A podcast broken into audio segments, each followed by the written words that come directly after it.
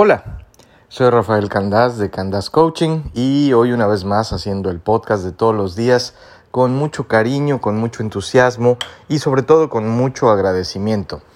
Eh, quiero decirles que ayer, el podcast de ayer tuvo un gran recibimiento, tuvo mucha reacción e interacción.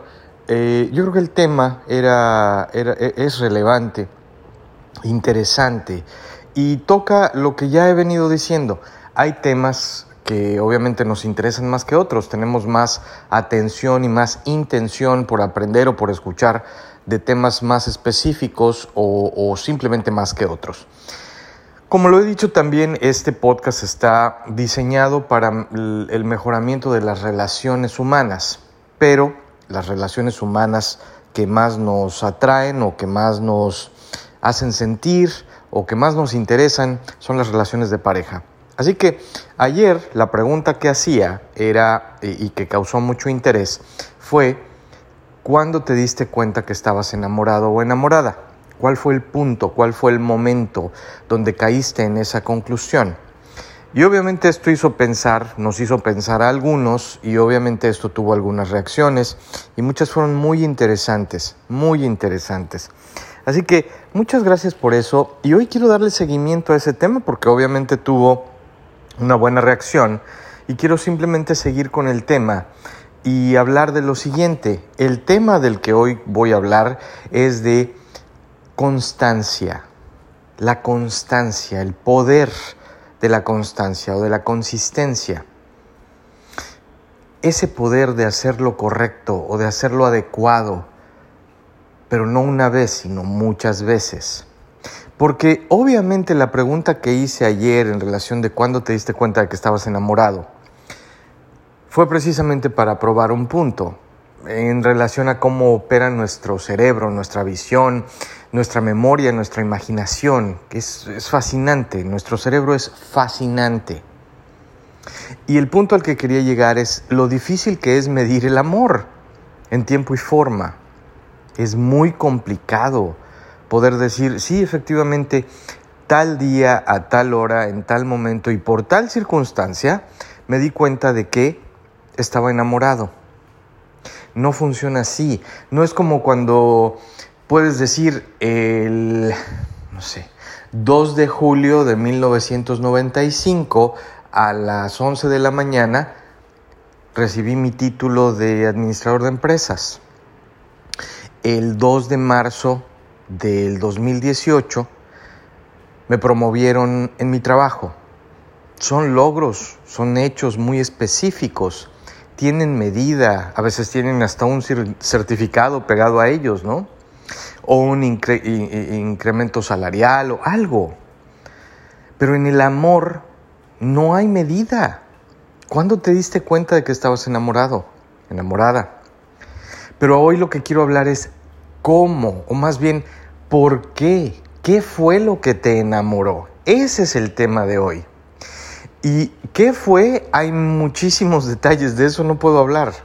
De eso no, como ya lo he dicho, yo no puedo enseñar ni compartir ni hablar de hechos que la gente haga, de las estrategias de cada quien, porque esas son únicas, personales, no irrepetibles, sí son repetibles, pero son únicas y son muy personales.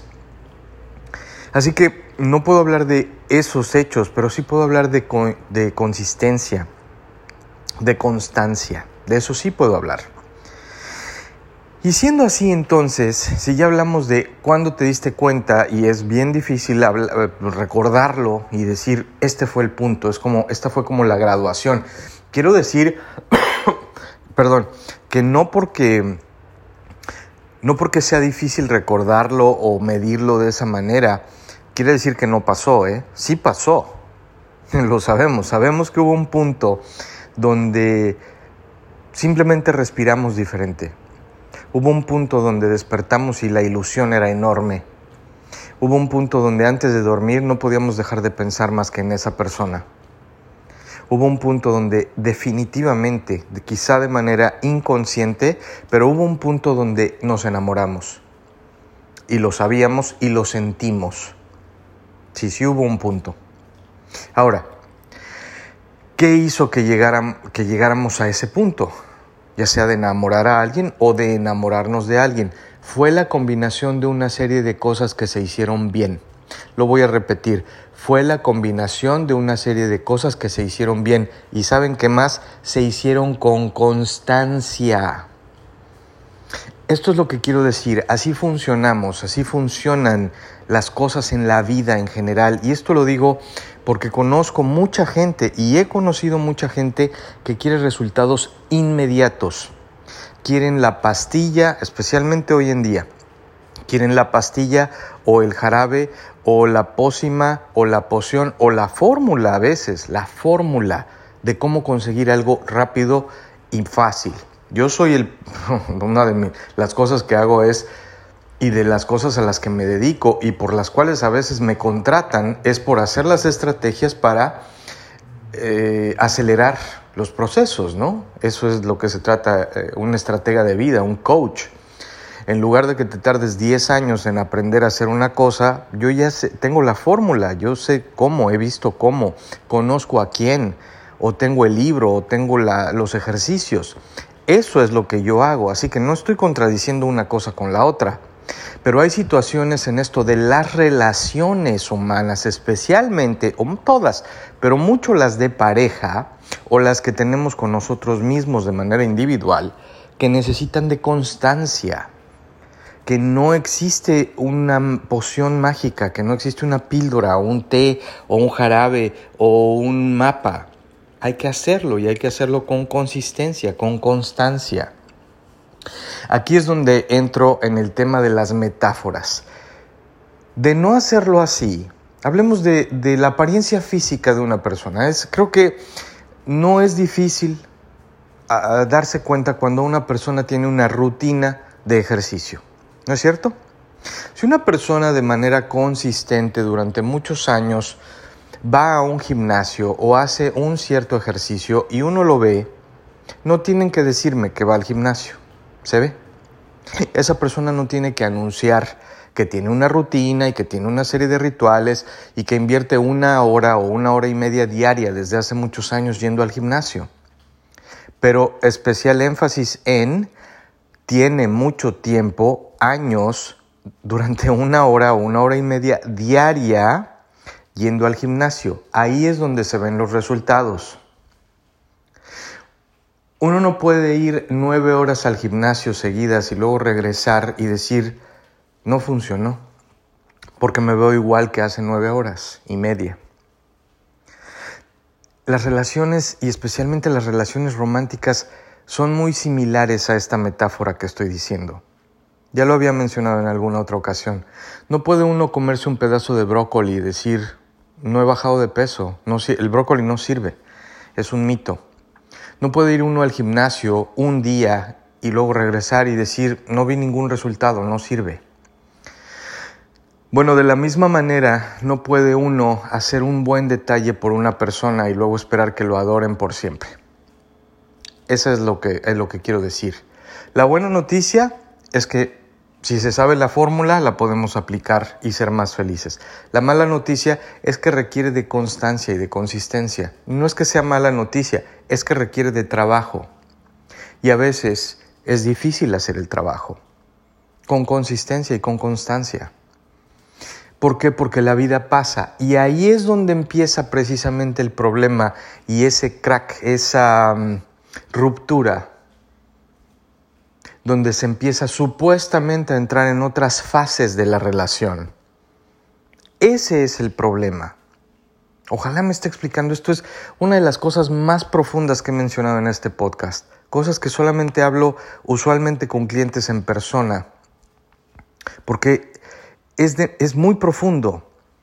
Y a veces necesito, me encanta ver la reacción, la expresión facial de quien lo escucha cuando se entiende, cuando nos cae, ese, es como a veces es como una cubetada de agua fría, el darse cuenta de, acabo de darme cuenta dónde empezó esa nueva fase, donde damos por hecho que las relaciones entran a una nueva etapa donde ya no es ese deseo y ese amor y esa locura desenfrenada y esas ganas de estar con esa persona no es otra cosa más que falta de constancia. Si todos los días haces las cosas que tu pareja, a, las que, enamoraron a tu pareja, y no estoy hablando de gastos, no estoy hablando de si todos los días llevas a alguien a cenar a un restaurante elegante, bueno, en primera se van a aburrir del menú, pero en segunda, no, no es la fórmula. Son las acciones de las reglas personales y las reglas de tu pareja. Por eso es importante entenderlas, saber cuáles son esas reglas porque las hacemos de manera empírica, las hacemos porque eso es lo que creemos, las hacemos, voy a ser muy claro, las cosas que hacemos para enamorar a alguien es porque son las cosas que nosotros creemos que son las correctas. Punto. Es lo que sabemos y es lo que nos enamoraría a nosotros. Pero no necesariamente son las cosas que enamorarían a nuestra pareja. Muchas funcionan circunstancialmente porque, insisto, cuando haces algo bueno y bonito y romántico, bueno, sí, tiende a tener un efecto, ¿no? Eh, agradable, positivo. Pero hay que ser más específico. Pero lo más importante, hoy no estoy hablando, hoy quiero enfocarme en esto que acabo de mencionar hace un instante, que es cuando te das cuenta de la importancia de la constancia. Cuando te das cuenta, insisto, que esos rituales que hacen que se tenga éxito, y no puedo, creo que la mejor metáfora en la que puedo pensar es eso. ¿Cómo se ve una persona que es constante con su ejercicio? ¿Cómo se ve? Ya no hablemos de cómo se siente y de su salud interna, ¿no? Ya eso, eso, bueno, no lo sabemos, pero sí lo vemos. Uno puede ver cuando una persona ha ido a un gimnasio por cinco años todos los días a hacer una serie de ejercicios. Se ve punto. Uno puede ver cuando una persona tiene una dieta balanceada de manera consistente. Se ve. No hay que preguntar, no hay que... Esa, esa gente no lo tiene que anunciar. Su cuerpo, su forma de caminar, su estilo, su, su nivel de energía lo dice. Habla por sí solo. Bueno, esta es la metáfora y esta es la comparación. Lo mismo pasa con el amor, lo mismo pasa con las relaciones de pareja. Lo mismo. Si eres, si haces los ejercicios adecuados, por usar esa metáfora, si entiendes cuáles son las reglas de tu pareja, llamémosle los ejercicios que te van a hacer tener éxito, y los haces y los repites de manera constante y consistente, vas a tener una relación fuerte, tanto eh, fuerte y atlética, dinámica, activa, feliz, tanto como esa persona que dedica su tiempo a ir al gimnasio y lo ves en su apariencia física.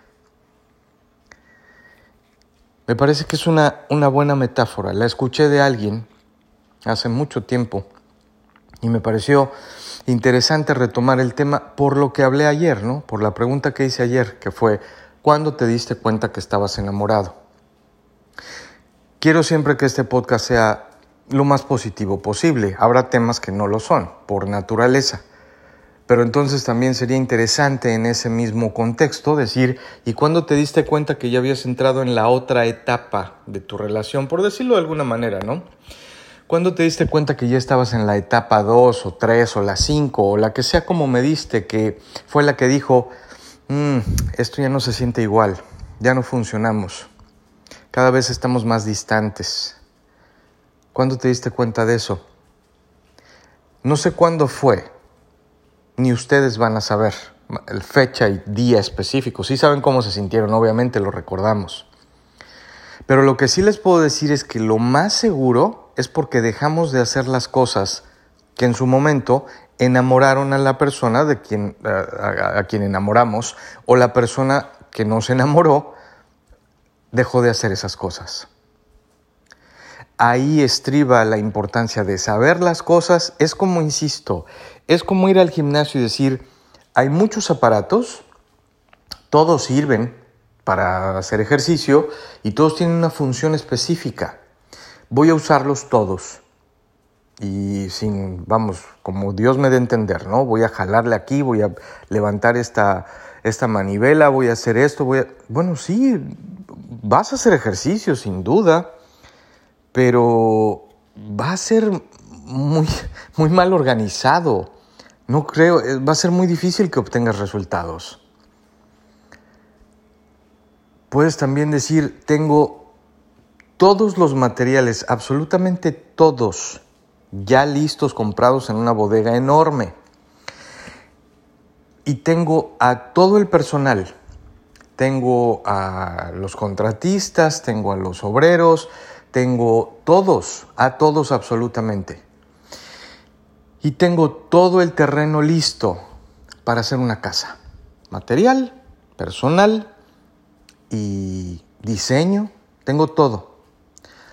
Lo único que también tengo para hacer todo esto es un martillo. Bueno, eh, no va a funcionar. O va, sí, a lo mejor sí, pero te vas a tardar un proceso que te debería haber llevado unos cuantos meses, te va a llevar, no sé, lustros, ¿no? Décadas. Tienes que tener las herramientas.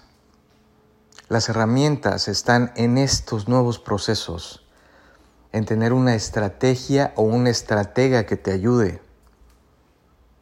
Eso es donde está el valor de este podcast, de la información en general, pero de la acción y de la decisión. De la decisión primero y luego de la acción. Acción específica, acción estratégica, acción bien definida, bien precisa. Porque sí, si no somos consistentes y si no somos constantes, es tanto como, y así es como quiero simplificar y cerrar el tema de hoy, es tanto como tener el gimnasio con todos los aparatos y nunca haber ido antes y no saber cómo funcionan.